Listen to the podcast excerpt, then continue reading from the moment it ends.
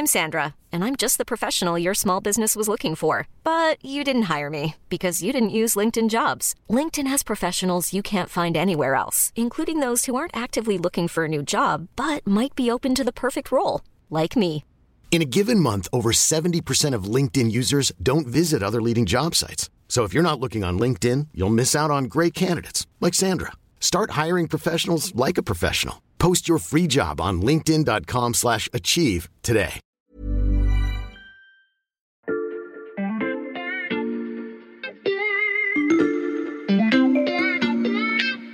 Salut, c'est Xavier Yvon. Nous sommes le lundi 25 avril 2022.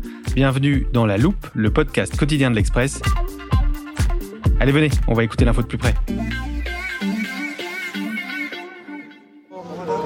Les Gilets jaunes expriment désormais une colère contre le gouvernement et surtout le président Macron. Ils étaient devant l'Assemblée nationale jeudi pour manifester contre le pass vaccinal. Nouvel épisode aujourd'hui dans l'épineux dossier de la réforme des retraites. À un peu plus d'un mois de la grève Ce samedi, des rassemblements auront lieu dans de nombreuses villes en France Paris, Metz, Nancy, Mulhouse, Strasbourg. Des militants écologistes, mobilisés pour le climat. Ils dénoncent le manque d'ambition du gouvernement. Faites du bruit, s'il vous plaît Alors non, dans cet épisode, nous n'allons pas refaire le film du quinquennat qui vient de se terminer. Mais je n'ai pas choisi ces extraits au hasard. Gilets jaunes, manifestants anti-vax, anti-pass sanitaire, militants pour le climat, opposants à la réforme des retraites, il ne vous a pas échappé que le premier mandat d'Emmanuel Macron a été ponctué de nombreuses oppositions, politiques et citoyennes, et même quelques jours avant sa réélection, d'autres voix se faisaient encore entendre.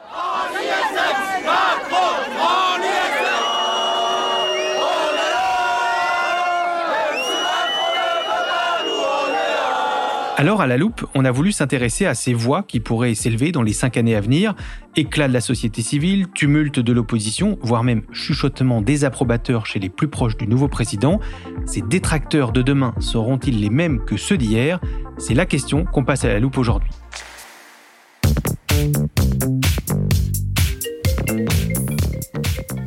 Allô? Ouais, salut Xavier, euh, c'est Agnès. Euh, écoute, euh, j'étais en reportage à Bordeaux là euh, et je viens de rentrer. Mhm. Euh, je pense que j'ai pas mal de choses à te raconter pour l'épisode dont on parlait. J'arrive à la rédac. Si tu veux, je te rejoins. Ok, bah je m'installe en studio. À tout de suite. Alors, les micros sont allumés, c'est bon. Vous avez peut-être reconnu Agnès Laurent, journaliste au service Société de l'Express. Tout au long de la campagne, elle a sillonné la France pour rencontrer les électeurs. Eh bien, la voilà. Salut Xavier. Salut Agnès, installe-toi. Tu reviens de la région de, de Bordeaux. Pourquoi est-ce que tu es allée là-bas? Euh, J'y suis allée parce qu'on cherchait un lieu où on pensait que la France allait gronder, Mhm. entre guillemets, euh, dans les prochaines semaines. C'est-à-dire qu'il y a tellement d'insatisfaits euh, de l'élection de- d'Emmanuel Macron qu'on s'est dit il faut trouver un endroit et identifier. Alors, euh, non pas là où il y aura la guerre civile, hein, c'est pas du Mhm. tout ce qu'on est en train de dire, mais euh, des lieux où il peut y avoir du potentiel de bazar, des gens insatisfaits. euh. Et Bordeaux était un, un bon endroit parce que euh, là-bas, tout le monde répète tout le temps, ça va péter, ça va péter, ça va péter. Alors, ils font pas de la prédiction. Mhm. Euh, En matière sociale, on sait que c'est très compliqué, mais on sent qu'il y a une vraie tension euh, dans toute une partie de la population. Et cette tension que tu as ressentie, tu nous dis qu'elle est liée à l'élection. Oui, parce qu'il y a toute une partie de la population qui se sent pas représentée par le résultat d'hier soir et encore moins par celui du 10 avril. Euh, au premier tour, euh, un gros tiers a voté euh, pour Jean-Luc Mélenchon à Bordeaux et dans la métropole. Un bon tiers a voté pour Marine Le Pen en périphérie, dans les villages ruraux, euh, dans les petites villes. Et ces gens-là non plus, aujourd'hui, ne se retrouvent pas dans le résultat d'élection. Et Emmanuel Macron a eu beau dire « je vais vous écouter, je vais gouverner autrement », il n'y croit pas. Hmm. Il n'y croit pas. Donc il y a une vraie crise de la représentation. Euh, Il y a une élue du Médoc qui dit euh, mes, mes habitants ont voté à un tiers pour euh, pour Marine Le Pen. C'est pas un vote de d'idées, de conviction. C'est vraiment un vote de fracture, d'appel à rassemblement. Et donc ça exprime vraiment une crise démocratique profonde, bien plus profonde que celle de 2018 euh, quand les gilets jaunes ont, ont éclaté. Et si je me souviens bien, la Gironde a été justement l'un des moteurs de, de ce mouvement en 2018. Oui, ça a surpris tout le monde parce qu'en fait, Bordeaux, c'est une ville assez calme, euh, dirigée par une droite modérée depuis des années, depuis 75 ans, je crois, Mhm. aujourd'hui verte. Et en fait, tout d'un coup, il y a eu une espèce d'explosion oui avec des ronds-points vraiment emblématiques. Alors peut-être les noms vous disent plus rien, mais Langon, Saint-Macaire, le péage de Virzac. Enfin vraiment, il y a eu des lieux très emblématiques du mouvement des gilets jaunes en Gironde. Et du coup, tout le monde s'inquiète un peu aujourd'hui, et parce que les raisons de la colère de l'époque sont restées en fait. C'est-à-dire que les prix de l'immobilier sont toujours très élevés en centre-ville, ce qui oblige les classes populaires à quitter le, le, le centre-ville, voire à s'éloigner vraiment très loin. Euh, il y a eu aussi l'effet TGV, puisque Bordeaux est à deux heures de Paris depuis 2017, et donc euh, il y, a, y a eu aussi un effet sur les prix, sur l'attractivité de la ville. Et donc tous ces gens qui sont partis loin de la métropole, mais qui continuent à y travailler, eh ben, se retrouvent coincés aujourd'hui, notamment par le prix du carburant. Hmm. Et donc, il y a, y a vraiment de, de, de la tension et il y a des gens qui, aujourd'hui, euh, savent pas comment finir le mois. Donc, il y a une dame qui m'explique qu'elle a failli s'arrêter de travailler parce que euh, elle pouvait plus payer son plein d'essence. Et du coup, elle a fini, mais vraiment une extrémiste sur la réserve de carburant, en fait. Ce qui est quand même euh, extraordinaire aujourd'hui, quoi, quand on entend ça. Tu dis que les raisons du mouvement de 2018 sont toujours d'actualité en Gironde, mais est-ce qu'aujourd'hui, les Gilets jaunes sont toujours actifs là-bas? Alors il y a des petits groupes qui sont assez solides, euh, notamment euh, là où je parlais, euh, Saint-Macaire notamment euh, est, assez actif. Mais alors ils sont d'abord ils sont très peu nombreux et surtout ils sont dans un dans une logique autre, c'est-à-dire que par exemple à Saint-Macaire ils sont plutôt dans une réflexion autour du développement local, des solidarités locales. Ils ont créé des marchés citoyens, tout un tas de choses où vraiment ils construisent un système politique local mmh. avec de la démocratie directe et où ils disent nous on veut bien renverser la table mais il faut qu'on ait une alternative à proposer. Et donc ils sont vraiment dans une réflexion politique assez profonde, c'est assez intéressant. Et puis il y a d'autres types de groupes comme celui de Bassins, euh, plus au nord de Bordeaux. Euh, eux, ils sont plus, euh, ils essaient toujours d'occuper les ronds-points tous les samedis pour aller à la rencontre des gens, etc. Ça marche pas très bien, c'est-à-dire que les gens leur disent ouais c'est bien, c'est bien, mais en gros ils leur disent ben allez-y en fait, c'est à vous de nous représenter dans la protestation. Et ces gens qui sont une dizaine, une vingtaine, évidemment, peuvent pas porter à eux seuls un mouvement. Et donc, euh, bah, ils sont un peu dépités quand même. Dans ce contexte, on a du mal à imaginer qu'il pourrait y avoir une mobilisation aussi importante que celle de 2018 bah, c'est vrai que pour faire nombre, ça va être compliqué. C'est-à-dire qu'il va falloir travailler, prendre du temps, euh, convaincre les gens. Or, euh, les, gilets jaunes que j'ai rencontrés euh, à, Bordeaux et dans les environs disent, ben, les gens sont résignés en fait. Ils ont ils ont pris l'habitude de voir leur plein d'essence à 1,78€ alors que au moment des gilets jaunes à 1,50€, ils disaient on va tout faire péter. Hmm. Et là non, on n'est plus là-dedans. Et donc certains en sont même à dire en fait, il faudrait que l'emblème du mouvement gilets jaunes disparaisse et qu'on crée autre chose sous une autre forme, euh, d'une autre manière. Est-ce que ces nouvelles formes dont tu parles pourraient passer par des rapprochements avec d'autres groupes militants? Est-ce qu'il y a déjà eu des tentatives? Oui, alors il y en a, euh, mais c'est pas simple parce que euh, à Bordeaux, il y a aussi un, un mouvement de plus jeunes euh, autour de, des questions de climat et donc Extinction Rébellion, euh, COP 21, ils sont très actifs, mais euh, ça fonctionne pas avec les gilets. Ils ont pas les mêmes modes d'action, euh, ils se reconnaissent pas dans les revendications. Je pense que sans le dire, ils les trouvent un peu bof. Et euh, du coup, ça marche pas, quoi. Et ces groupes-là, est-ce que eux aussi, ils pourraient faire entendre leur voix dans ce prochain quinquennat? Il y a plusieurs euh, ressorts en fait de mobilisation. Donc, il y a effectivement ces jeunes groupes euh, climat, mais pour l'instant, ils sont sur des actions assez gentillettes quand même. Enfin, manifestations, bien sûr, un peu coup d'éclat. Ils font, ils ont par exemple une nuit dégonflé tous les pneus des, des SUV de Bordeaux. Vous savez, ces hmm. grosses voitures. Là, ils ont mis des tracts dessus. Bon, mais ça fait pas une révolte ça. Mmh. Donc euh, donc euh, est-ce qu'ils arriveront à dépasser ça? Je suis pas sûre parce qu'ils sont assez homogènes en termes de sociologie. Euh, ils ont du mal à sortir de leur cercle étudiant euh, plutôt bon teint, etc. Donc c'est pas c'est pas si évident. Après il y a d'autres éléments qui pourraient servir de déclencheur. Il y a notamment la ligne grande vitesse Bordeaux-Toulouse qui, qui, remue pas mal en fait en Gironde et qui pourrait servir de, de, déclencheur parce que tous les gens qui ont voté pour Mélenchon, enfin pas tous, mais une partie d'entre eux, c'est-à-dire pas forcément les quartiers populaires, mais les autres populations qui ont voté pour Jean-Luc Mélenchon au premier tour, sont souvent sur des ressorts euh, environnementaux, écologistes. Donc ils pourraient à un moment se coaliser pour mener une, une protestation. Est-ce qu'on peut trouver des points communs entre ces gilets jaunes, ces groupes euh, de militants pour le climat?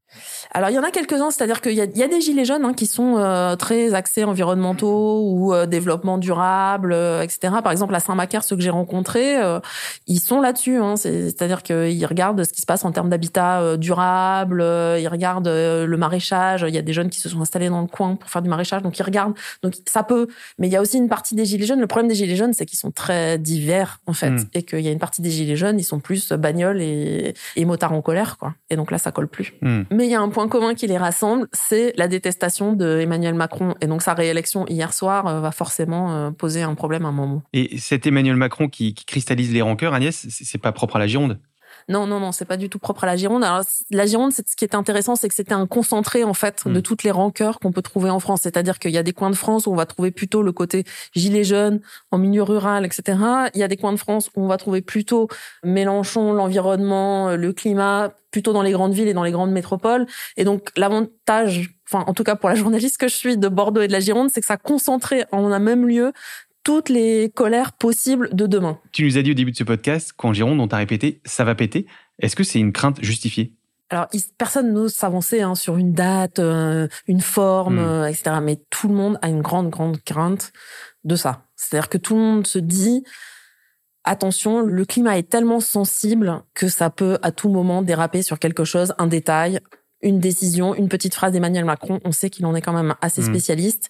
Et donc, euh, tout le monde est un peu aux aguets en se disant, mais par où ça va partir? Tout le monde est un peu aux aguets. Euh, merci Agnès, grâce à toi, on sait maintenant d'où pourraient monter les contestations dans les cinq années à venir. Merci Xavier. Un peu partout en France, il y a donc ceux qui détestent Macron, et plus près de lui, il y a ceux qui aimeraient le remplacer. Allez, venez, je vous emmène à l'Élysée.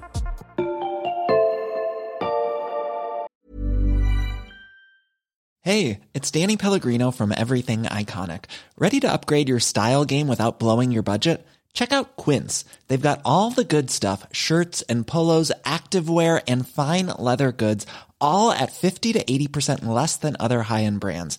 And the best part? They're all about safe, ethical and responsible manufacturing. Get that luxury vibe without the luxury price tag.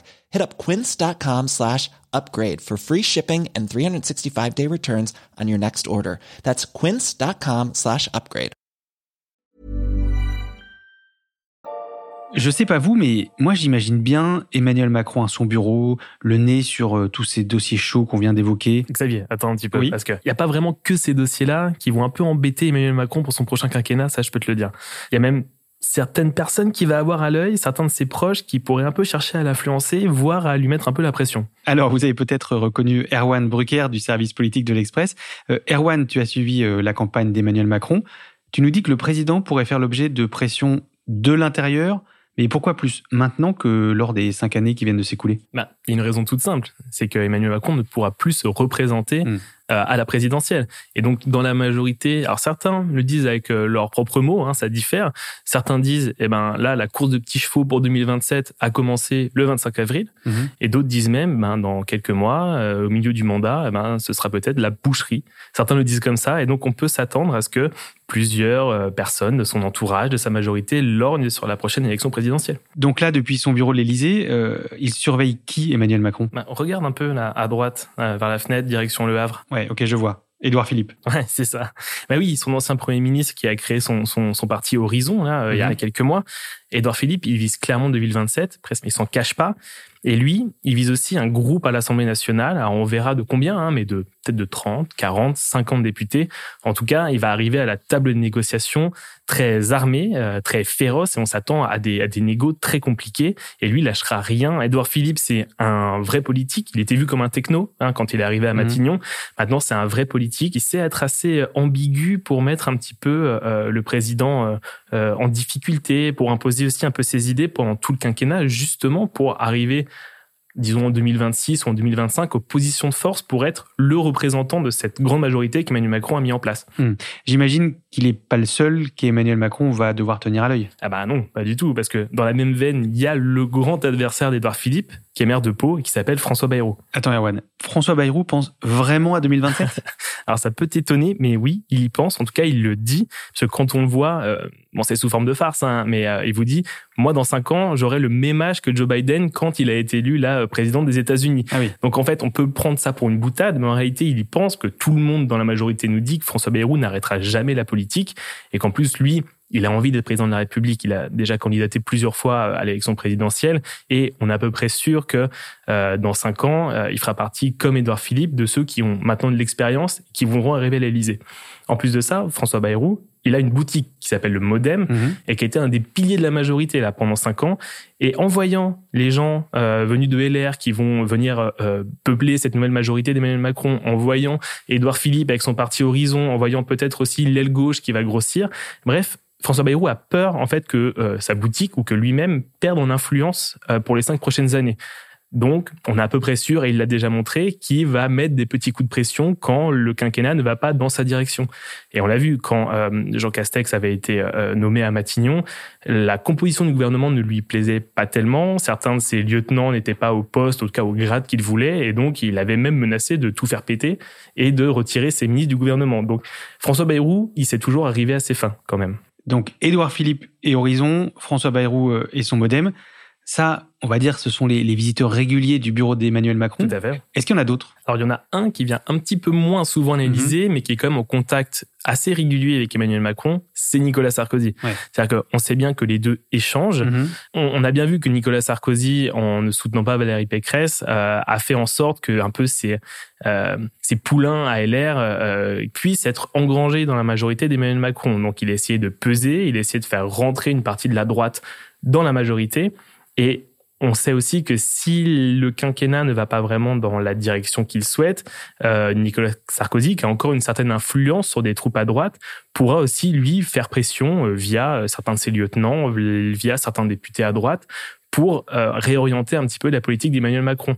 Alors peut-être qu'il n'y arrivera pas, mais en tout cas, on connaît Nicolas Sarkozy et on sait qu'il a assez de, de dynamisme, assez, assez de filouterie, j'ai envie de dire, pour pouvoir aussi peser sur ce quinquennat. Est-ce que lui aussi pense à 2027 C'est une bonne question parce que bon, là les affaires qu'il a aussi font Il sera que plus jeune que Joe Biden. il sera plus jeune. Sauf que les affaires qu'il a encore euh, derrière lui, euh, les casseroles, font que ce sera compliqué. Mais comme Edouard Philippe, comme François Bayrou encore plus, Nicolas Sarkozy est un tel animal politique qu'à mon avis qu'il pensera toujours pouvoir accéder au pouvoir. On vient de voir ce qu'il se passe du côté euh, droit du président. Est-ce qu'il doit aussi rester vigilant à gauche? Oui, surtout si la gauche apprend à se réunir, à se comprendre et euh, fait une union dans le, le quinquennat qui vient.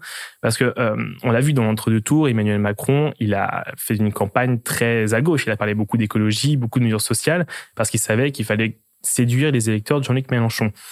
La gauche, là, va encore penser qu'Emmanuel Macron a gagné grâce à elle. Hmm. Et si tu veux, la gauche, surtout si elle est unie, va surveiller le moindre mouvement de style, la moindre mesure d'Emmanuel Macron pour vérifier qu'il tient ses promesses en termes de planification écologique, en termes de soutien au pouvoir d'achat, en termes de mesures sociales. Hmm. Mais en plus de ça, il devra soutenir son aile gauche de sa majorité elle aussi qui va voir des députés euh, LR euh, venir, qui va voir euh, euh, Philippe et Horizon faire sa petite boutique au sein de la majorité.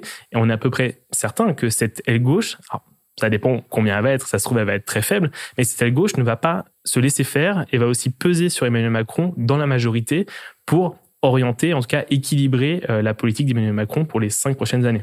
Merci Erwan, avec tout le service politique de l'Express, tu vas donc suivre ce nouveau quinquennat et on compte sur vous pour nous donner régulièrement des nouvelles de François Bayrou, d'Édouard Philippe, voire de Joe Biden. Merci Xavier, fais-nous confiance pour ça. Erwan Brucker du service politique et Agnès Laurent du service société de l'Express. Je vous conseille d'aller lire leurs excellents papiers sur l'express.fr et profitez-en parce qu'en ce moment, l'abonnement pour trois mois est à 99 centimes. Vous aussi, chers auditeurs, vous pouvez faire entendre votre voix et nous dire ce que vous pensez de la loupe en nous écrivant à la loupe at l'express.fr. Et pour retrouver tous nos épisodes, pensez à vous abonner sur votre plateforme d'écoute favorite, par exemple Deezer, Apple Podcast ou Podcast Addict. Cet épisode a été fabriqué avec Charlotte Barris, Mathias Pengili, Raphaël Pueyo, Lison Verrier et Charles Voisin. Retrouvez-nous demain pour passer un nouveau sujet à la loupe.